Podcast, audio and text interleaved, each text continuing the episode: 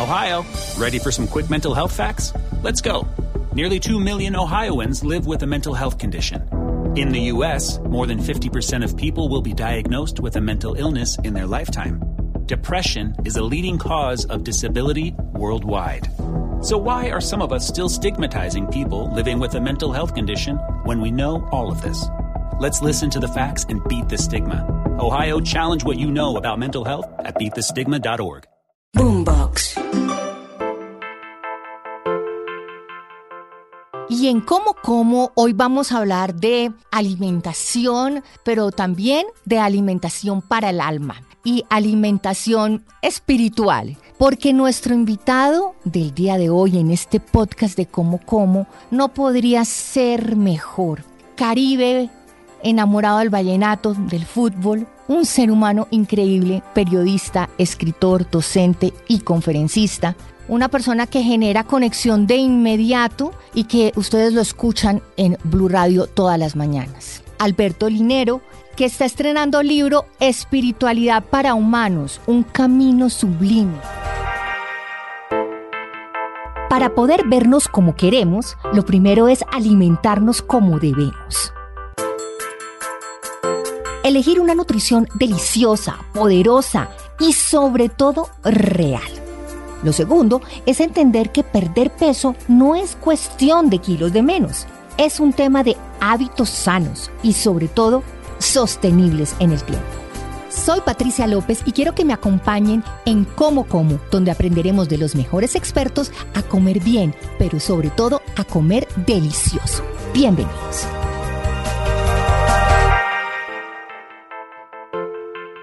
Alberto, qué rico tenerlo aquí en Como Como después de todo este año que llevamos soñándonos sentarnos aquí a conversar de tanta cosa. Patricia, me encanta poder conversar contigo, poder estar en contacto con todos los que siguen tu podcast.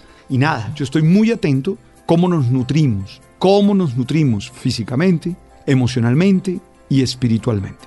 Así es, y ese nutrirse es clave sobre todo cuando empiezo a leer este libro, que es fantástico y se los recomiendo porque es como un recorrido a través de sus experiencias, de su familia, de la abuela, de los parientes, de, de todas esas experiencias que ha recogido eh, Alberto Linero a lo largo de su vida y que la comparte bajo esta gran sombrilla que es la espiritualidad.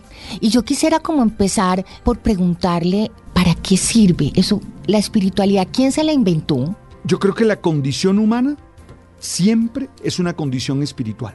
Es decir, el ser humano no solo está hecho de la parte física, de la parte biológica, sino que el ser humano tiene una dimensión psíquica y creemos que el ser humano tiene una dimensión espiritual. La espiritualidad es fundamentalmente una expresión de nuestra manera de ser. Por eso en el libro se parte de la cotidianidad, se parte de lo que somos, porque la espiritualidad no es una invitación a dejar de ser quienes somos, sino al contrario, a vivir a plenitud lo que somos. Entonces yo creo que la espiritualidad es un, un invento humano. Yo podría decir en términos religiosos es un invento de Dios, pero como sé que nos sigue todo tipo de personas, entonces digo es un invento humano. Donde hay un ser humano, hay una dimensión espiritual. ¿Y espiritualidad y religiosidad o religión siempre deben ir de las manos? No es lo mismo. Es decir, una cosa es la espiritualidad y otra cosa es la religión. La experiencia espiritual puede ser una experiencia de seres humanos que han decidido vivir en el ateísmo, de seres humanos que han decidido vivir agnósticamente, de seres humanos que han decidido conectarse con lo sublime en cualquier dimensión artística, en cualquier dimensión trascendente. Los religiosos, yo me considero una persona religiosa, hemos optado por otra conexión, pero no siempre es lo mismo. A mí me parece que hay una experiencia religiosa fuerte en ver un amanecer, en ver un atardecer, en la montaña o, allá frente al Caribe, donde yo nací. En cualquiera de esos lugares hay una experiencia. Hay una experiencia meditando, una experiencia espiritual meditando, o una experiencia espiritual haciendo una oración, o una experiencia espiritual mientras dibujas. Es decir, hay, hay que tener la comprensión de que la espiritualidad tiene que ver con la humanidad. Y como todo es percepción, y yo siempre he dicho que eso es yo creo que una de las cosas que cuando uno lo entiende, como que empieza a ver la vida completamente distinta. Efectivamente, el que ve ese amanecer desde el punto de vista religioso dice, esto es un milagro de Dios. El que lo ve desde el punto de vista de naturaleza dice, no es que definitivamente la naturaleza sí es... Se maravilla. perfecta y es maravillosa. El que lo ve desde, la, desde el punto de vista romántico, no, pero ¿qué es este amanecer tan romántico? Entonces yo creo que afortunadamente existe esa manera, yo creo que ponerse unas gafas que le permiten a uno ver el mundo de manera distinta y que uno puede escoger cómo quiere ver el mundo. Sin duda.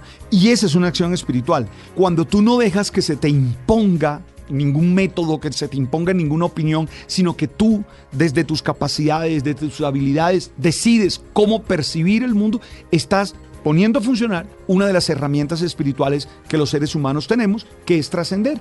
Y leyendo el libro, amé las reflexiones de la abuela Clotilde, mm. porque habla de, de algo que creo que cuando hablamos de espiritualidad, de religiosidad, es el tema de hacer el bien. Y que finalmente en el fondo de todas las historias, yo creo que hacer el bien es lo que estamos todos predestinados para hacer.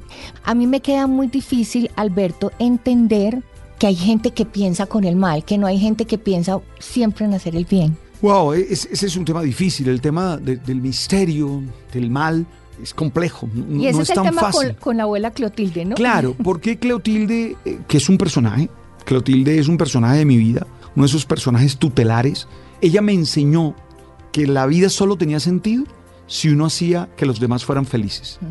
Y eso es hacer el bien. Claro. Yo no puedo controlar las situaciones de la vida. Yo no puedo controlar que pase esto o que pase aquello, pero yo sí puedo decidir hacer el bien en favor tuyo, en favor de las personas con las que me encuentro, en favor de las personas. Ahora, tristemente, algunas personas creen que solo es su bien el que importa. Y cuando alguien cree que solo es su bien el que importa, puede comenzar a generar mal. Porque no interesa solamente mi bien, sino el tuyo, el que, del que está al lado, porque, porque somos un sistema y de alguna manera estamos interconectados. Entonces yo sí creo que el sentido de la vida es hacer el bien. Afortunadamente me lo enseñaron muy niño y eso me emocionó. Y hay un tema que trata en el libro también del tema del mal, que es que a veces decimos el mal como si fuera algo allá afuera que controla las cosas y entonces al ser el mal como que las personas no se hacen responsables muchas veces y buscan como una especie como de que despenalización de lo que hacen, porque el que hizo el mal no fue es la persona, sino el mal. Eso en eso hay que tener cuidado, porque algunos creen que es un ente metafísico que está separado de uno. Y no, yo creo que el mal es fruto de mis decisiones. Yo creo que el mal es fruto de mi mal manejo de emociones. El mal es fruto de mi mala alimentación.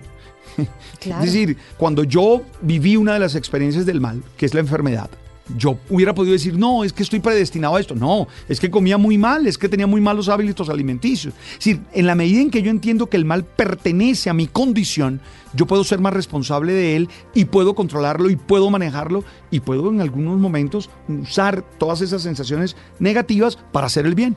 Y sin juzgarse, que yo creo que es importante, digamos, en el tema del peso cuando nos damos cuenta que efectivamente estamos enfermos por la manera como nos estamos nutriendo, como nos estamos alimentando, que nuestro cuerpo no está funcionando, que no le estamos dando la mejor oportunidad para que tenga su potencial al máximo, pero que es una decisión que nosotros como personas estamos tomando, pues tampoco hay que juzgarse, no darse tan duro, sino tomar decisiones. Sin duda. Es Tomar las riendas. Es que ese es el tema. Nosotros normalmente estamos muy dados a hacer críticas, estamos muy dados a decir esto no sirve. No, nosotros tenemos que concentrarnos en lo que sí podemos hacer, en lo que sí logramos hacer. yo creo que mi tema no es que yo tenía mala alimentación, mi tema es que hoy tengo buenos hábitos alimenticios, que un día tomé la decisión, tomé conciencia y dije, pilas, esto hay que cambiarlo, hay que ver qué hago y comencé a generar unas actitudes y comencé a generar unos hábitos nuevos. Yo estoy de acuerdo contigo. A veces creemos que la queja resuelve los problemas y la queja solo es una alerta. Lo que resuelve los problemas son las decisiones positivas que tomamos. Porque es que la queja es, es que yo estoy gordo o no me estoy alimentando bien, porque como yo trabajo tanto, entonces en el trabajo pues como cualquier chuchería y en la esquina solo venden empanadas fritas y venden eh, chocorramo o venden quién sabe qué y gaseosa y entonces es de excusa en excusa en excusa nos vamos a dar cuenta que efectivamente al cabo de la historia estamos enfermos y estamos pagando las consecuencias de esas decisiones que estamos tomando. Pero quería preguntarle Alberto, ¿en qué momento tomó la decisión? ¿Cuánto pesaba? ¿O qué fue lo que le hizo dar clic para decir, yo voy a cambiar estos hábitos? Yo siempre he tenido una tendencia a la obesidad, lo cual es genético. Mis tías abuelas eran unas mujeres grandes. Yo mamo gallo diciendo que cuando llegaban a casa había que abrirles el portón porque no entraban por la puerta. En mi familia hay una tendencia a la obesidad. Yo me había aceptado así, yo me había amado así y no tenía ningún problema con eso. Tenía unos muy malos hábitos alimenticios. Mm, Comía carbohidratos exageradamente. Tú entiendes, por ejemplo, que nuestro sancocho tiene todos los carbohidratos, todos, ¿ah? Papa, yuca, Todos, plátano, todos. arroz. Mm, además de eso, era adicto al dulce, al azúcar como tal. Y no me, no había caído en cuenta de eso. Llegué a pesar 120 ki- 22 kilos, 122 kilos, y creí que estaba bien todo.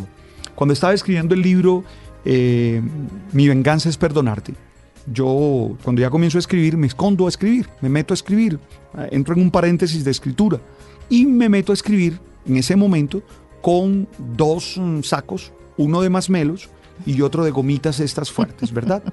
Bueno, terminé de escribir el libro y me acabé los dos sacos. Acabaron los dos sacos. Yo viajo mucho, fui a dar conferencias a algún lugar y comencé a tener una sensación de ir de- mucho al, al baño a orinar, ¿verdad? Pues no le paré bolas hasta que ya se fue muy difícil. Llamé al médico, me hicieron exámenes y me internaron inmediatamente en la clínica porque mi azúcar estaba en 600. Aunque no tenía ningún síntoma exterior. De diabetes ni nada. En ese momento no tenía nada, pero estaba en 600. Y había- venía un coma diabético en Pero camino. en 3, 2, 1 ya. Entonces, nada, estuve tres días hospitalizado, lograron bajar el azúcar, por decirlo de esa manera, y me dijo, bueno, usted o cambia de vida o en dos pedazos de yuca más usted es diabético. Y entonces ahí comenzó un tema, fui a mi nutricionista, la nutricionista dice, esto va a ser difícil. Yo le dije, he podido ser célibe tantos años de mi vida, no voy a poder, difícil. no voy a poder yo con una dieta. Y ahí, ahí tomé el clic, ahí hubo un clic, cambié mi manera de, de comer, cambié mi manera de vivir, dejé de ser un sedentario en muchas cosas y me concentré en la necesidad de cuidarme. Eso es ser espiritual. Cuando tú te cuidas, eres espiritual. Cuando tú sabes cuánto vales, eres espiritual. Cuando tú descubres que tú eres una creación fabulosa, ya sea de Dios o si tú lo crees de la naturaleza, pues bueno, o de la evolución, no importa, eres alguien que está viviendo experiencia espiritual. Y ahí comencé a fortalecerme y me cambió la vida. Bajé de 122 kilos a 80. Esos son 40 kilos. Uy. Me preguntaban si me había hecho alguna cirugía bariátrica. Bariátrica. Me preguntaban todo. También tuve un momento feo, duro, un momento muy duro en redes, porque se mete la pandemia. Y claro, entre el gordo que sale en televisión y, Y el, el flaco, flaco. que está ahí, hay una diferencia y la gente es cruel. Y me Muy dan una tablera, recibo 10 mil mensajes de Está burlas, acabado, de está, burlas. mejor dicho. Fue muy duro, muy difícil, pero nada, ahí vuelve la espiritualidad. La espiritualidad te tiene que hacer resiliente. Yo no dependo de la opinión de un tuitero, de la opinión de alguien que, que no me conoce y no sabe que estoy viviendo. Yo dependo de estar bien. Y si voy al médico y el médico me dice, está bien, Alberto, ahora hay que fortalecer músculos, ahora hay que hacer esto, pues nada, fue muy difícil, porque fue un ataque de esos difíciles de la vida, pero lo superé.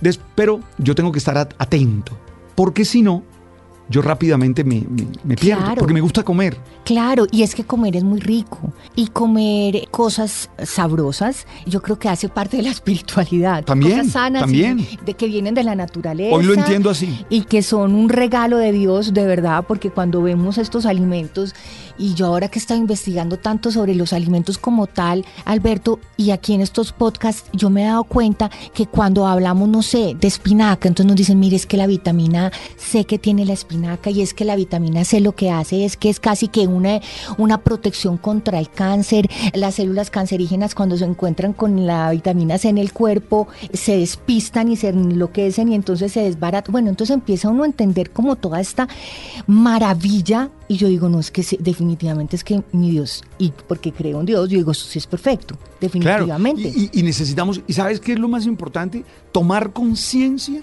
de que somos lo que comemos. Total. somos lo que comemos. Mira, te voy a poner esta, esta situación para que tú veas en qué punto estuve. En algún momento, cuando estoy regulando mi insulina, en algún momento la insulina se baja a 40, que es un tema difícil. Yo llamo a mi médico y mi médico me dice, tómate dos dedos de una bebida azucarada. De esto que llamamos gaseosas nosotros. claro. Me tomo dos dedos. O sea, no me tomé un litro, litro, no me tomé dos litros, no, medio, dos dedos. ¿Sabes cuánto se subió? 100. Oh, O sea, tú te imaginas el azúcar que yo ingería en gaseosas o en bebidas azucaradas. Tomo conciencia de eso. No creo que tenga que señalar a nadie, no creo que tenga que juzgar a nadie, no. Soy dueño de mí y esa es una experiencia espiritual. Por eso escribo el libro, porque creo que necesitamos entender que la espiritualidad es beneficiosa. Y la espiritualidad no es beneficiosa para mañana, para el cielo, no. La espiritualidad es beneficiosa para hoy, para aquí. La única manera de poder vivir en el cielo mañana es que este también sea tu cielo. Y es que cuando hablamos de espiritualidad, que este es nuestro cielo, que es el aquí y el ahora, el disfrute, el vivir al máximo en plenitud y en felicidad, este aquí y ahora, y que eso es espiritualidad, es fantástico porque es que muchas personas creen que espiritualidad es darse darse rejo y, y, que es aburrida y pasarla bueno y estar en una fiesta sana y disfrutar y bailar, que eso no es espiritualidad. Por eso el título del libro es Espiritualidad para humanos, no es para ángeles. Es decir, si alguien es un ángel, no puede leer el libro, porque el libro es para seres humanos, para gente que tenga cerebro, para gente que tenga corazón, para gente que no le tenga miedo al placer. El placer es un derecho. Necesitamos vivir la vida placenteramente. No tengo que destruirme ni física, ni emocional, ni espiritualmente para crecer. No, no, no, al contrario, necesito gozar la vida. Entonces, es un ejercicio humano, no es un ejercicio ascético. Tú, sabes que por eso yo vivo enamorado de Jesús de Nazaret, porque a mí me fascina, Jesús de Nazaret no es un asceta. Yo no sé quién inventó esa vaina, pero en los evangelios lo encontramos como un, como un gocetas. ¿Sabes de qué lo acusaban? De comelón y de borracho. Imagínate. Porque era el señor de las comidas. Pero es que además en la Biblia las comidas y las cenas. Uy, están llenas de grasas, además. Eh, sí, pero además las cenas y entonces los pescados y entonces que repartía la. O sea, la comida está muy presente ahí en la Biblia. Claro, Él es el Señor de las comidas. Y Jesús de Nazaret es alguien que celebra la vida. Si tú me pides una definición de espiritualidad, yo digo que es celebrar la vida. Dime qué es espiritualidad. Es celebrar la vida, es gozarme este momento que estoy contigo, es gozarme el momento en el que salgo y hablo con Juan, con Roberto, con María. Es el momento de, de amarme a mí, de amar a los otros y sobre todo encontrarle un sentido, un propósito a la existencia. Yo creo que se trata de eso. Entonces, e, es lo que he vivido y es lo que es compartido. Ojo, no se trata de darse látigo. No se trata de vivir en, en esas castraciones que algunos viven que no disfrutan. porque nos enseñaron, no sé, y yo creo que de pronto estas generaciones han ya se han liberado un poquitico de eso. Pero yo, digamos, veo la generación de mi mamá, ochenta y tantos. O sea, cuando ella goza, ella goza, pero como que a veces les dicen, no, pero es como que si fuera pecado gozar. Sí, tienen sospecha de la felicidad. O dicen, no, es que esto está muy bueno, ay Dios mío, que mi Dios no nos vaya a castigar, porque es que esto está tan bueno que de pronto después viene Sospechan de la felicidad. Alguien decía. sospechoso. Alguien decía, algo malo me va a pasar porque me he reído mucho. Exacto. No, no, no, no, no, no, no. Yo creo, y, eso es una deconstrucción que hay que hacer. Por eso el texto algunas veces también desmitifica cosas. Por eso el texto algunas veces también deconstruye algunos conceptos que nos han hecho daño, creo yo, y que no vamos a juzgar a nadie, pero que ya no podemos seguir viviendo. Nosotros no podemos tenerle miedo al placer. Mira, el placer es un derecho. Así como yo tengo derecho a dar opinión, así como tengo derecho a ser libre, tengo derecho a vivir en el placer. Y estoy hablando del placer físico, del placer emocional, del placer espiritual. O sea, yo, te digo, cuando voy a la Ciénaga Grande de Santa Marta y disfruto esa masa de agua de 800 kilómetros cuadrados, tengo placer espiritual. Cuando como y me como un chicharrón, porque yo soy cetogénico en estos días, entonces cuando como un chicharrón bien rico y, construyo, estoy teniendo un placer físico y estoy nutriéndome bien. Cuando tengo sexo con, mi pareja, eh, estoy viviendo a placer, es decir, y eso es espiritual. Es que a nosotros nos hicieron creer que tener sexo era lo contrario a la espiritualidad. A la espiritualidad. Y no, también el que está teniendo un sexo que es amor, un sexo que le está produciendo placer, que está ayudando a realizar a la otra persona, está siendo espiritual. Pues cuando entendemos que esa comida también es buena y que también le podemos sacar placer a comernos un buen pedazo de pescado con unos buenos vegetales, con unas buenas ensaladas, con unas nueces ricas, con un queso delicioso, que entendamos que eso también es placer y no que comer supuestamente sano o comer real es maluco, aburrido y ah, que no es sostenible en el ah, tiempo. Yo no hubiera podido bajar de peso, yo no hubiera podido eh, no ser feliz eh, con este peso que tengo hoy en día si no hubiera entendido que nutrirme también es una manera de consentirme. Claro. Es decir, yo mm, como para consentirme. Es decir, yo como cosas que me dan placer, pero que ayudan a mi cuerpo. Claro, consentirse no es... Tengo un sobrino, que es una de las terribles tragedias de uno, tener sobrinos y no hijos, ¿verdad? Porque a los sobrinos uno los ama, pero uno no puede influenciar en ellos todo lo que uno quiere. Entonces, porque también sus papás y uno tiene que respetar eso. Entonces él eh, tiene ocho años, pero es bien inteligente. Entonces cuando va a tomar gaseosa delante de mí, que él sabe que mm, yo no. lo hago, entonces me dice, perdóname, voy a ingerir un veneno. Ah, oh. Y yo lo miro y además tiene una sonrisa irónica. Pero, pero yo siempre les digo, sí es veneno. Es que el, el, placer no es dañarme, el placer es... Yo, claro, yo me como mi chicharrón. A mí me gusta una ensalada de aguacates con nueces. A mí me encantan los quesos madurados. Es decir, yo los disfruto, lo gozo. Es decir, yo no hago dieta para sufrir si fuera para sufrir, no sería sostenible en el tiempo, porque ¿qué pasa con estos estilos de vida? Ejemplo, el estilo de vida keto o cetogénico, que no es una dieta. Cuando las personas dicen, no, si yo estoy haciendo la dieta keto, yo no, no, no. Es, un modo de vida, es un, estilo. de vida. Y cuando tú lo aceptas como un estilo de vida que va a ser sostenible en el tiempo para toda tu vida, es cuando tú realmente empiezas a caminar hacia una persona muchísimo más sana y consciente. Porque hay muchas veces me preguntan, ay, bueno, yo voy a empezar a la dieta keto, pero ¿cuándo? ¿En cuánto tiempo puedo comer el primer pecado? ¿En cuánto tiempo me puedo comer el primer pues, postre o, o la primera pasta? Entonces yo digo, sabes que no la empieces. Si tú ya estás pensando en la manera de cómo salirte, ni siquiera la empieces, porque cuando uno empieza un estilo de vida que uno empieza a ver que uno tiene más energía, que uno piensa con más claridad, que incluso las personas que son depresivas empiezan a sentirse más motivadas, que tú empiezas a ver también que el blue te queda más chévere, que te puedes poner un vestido de baño sin pareo, que tú te sientes en tu cuerpo muchísimo más cómodo, tú dices, no, pero que es esta delicia, yo no quiero cambiarlo nunca. De eso se trata, de disfrutar, de eso se trata, de vivir en placer. Por eso es un estilo de vida. Y yo estoy feliz, es decir, y creo que esa es la espiritualidad. Por eso insisto en que el texto lo que muestra son los beneficios de la espiritualidad. Mm. El texto no quiere adoctrinar a nadie. A mí no me interesa el proselitismo en este texto. A mí lo que me interesa en ese texto es generar una reflexión sobre los beneficios de trascender, de los beneficios de conectarse con la esencia y de vivir feliz. Pues Alberto Linero, yo estoy feliz de hablar aquí porque mezclé dos de las cosas que a mí me encantan, como es la espiritualidad y la alimentación. Y así este podcast sea de alimentarnos con espiritualidad y tener aquí un ejemplo de una persona que ha sabido cambiar sus hábitos y con el disfrute y con el goce ir por ese camino de una mejor persona todos los días, pues es que esto es un ejemplo fantástico y son los personajes que me gusta tener aquí en Como Como. Gracias. Y yo los invito a estar muy atentos a cómo nutren su ser. Miren, revisen cómo están comiendo. Es decir, qué están comiendo, qué se llevan a la boca, qué mensaje hay ahí, qué valor hay allí. Estén, sean conscientes de lo que comen. Eso es fundamental. Pero dos, sean conscientes de lo que comen emocionalmente cuáles son las emociones que ustedes están recibiendo. Y tres, qué experiencias espirituales, cualesquiera que sean, desde la pintura hasta una experiencia religiosa, qué les está ayudando a ser mejor personas. Espiritualidad para Humanos, un camino sublime, es de Editorial Planeta, de Alberto Rinero, invitado hoy aquí en Como Como.